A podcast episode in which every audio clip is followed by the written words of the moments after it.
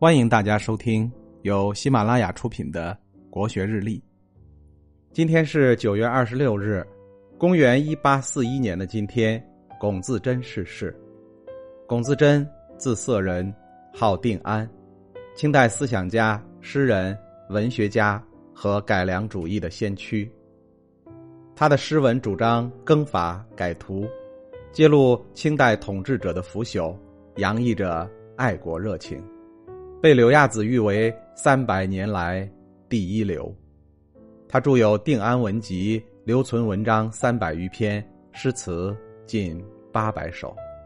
关于龚自珍的政治主张，有一首《己亥杂诗》最能反映他的思想：“九州生气恃风雷，万马齐喑究可哀。我劝天公重抖擞，不拘一格降人才。”在这首诗中，龚自珍对死气沉沉、缺乏生机的社会现状深表痛心。他急切的希望巨大的社会变革能够迅速到来。九州生气恃风雷，万马齐喑究可哀。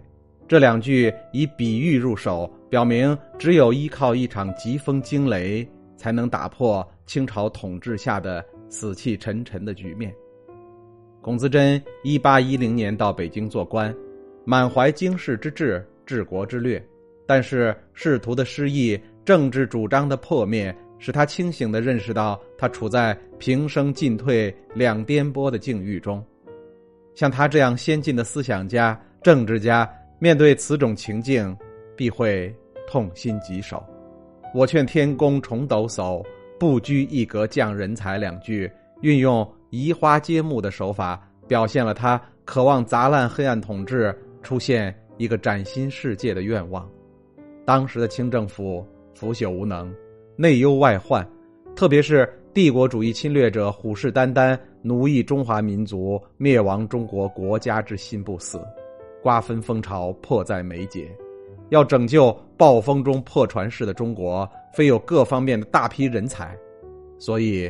他劝天公重新振作精神，不拘一格，而降大批人才，共挽狂澜。劝这个字颇具积极意义，它是奉劝而不是乞求，表现出龚自珍变革的信心。诗中选用九州、风雷、万马、天宫这样具有壮伟特征的主观意象，是诗人用奇特的想象表现他热烈的希望。他期待着杰出人才的涌现，期待着改革大势形成新的风雷、新的生机，一扫笼罩九州的沉闷和迟滞的局面。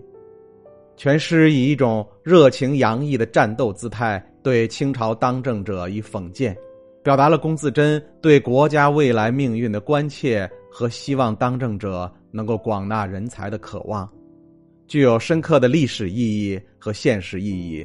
至今读来，仍旧让我们心潮澎湃。今天的国学日历就分享到这里，最后和大家推荐我的新专辑《心态王者苏东坡》，让我们透过东坡先生起伏的人生，走进无比风雅的世界。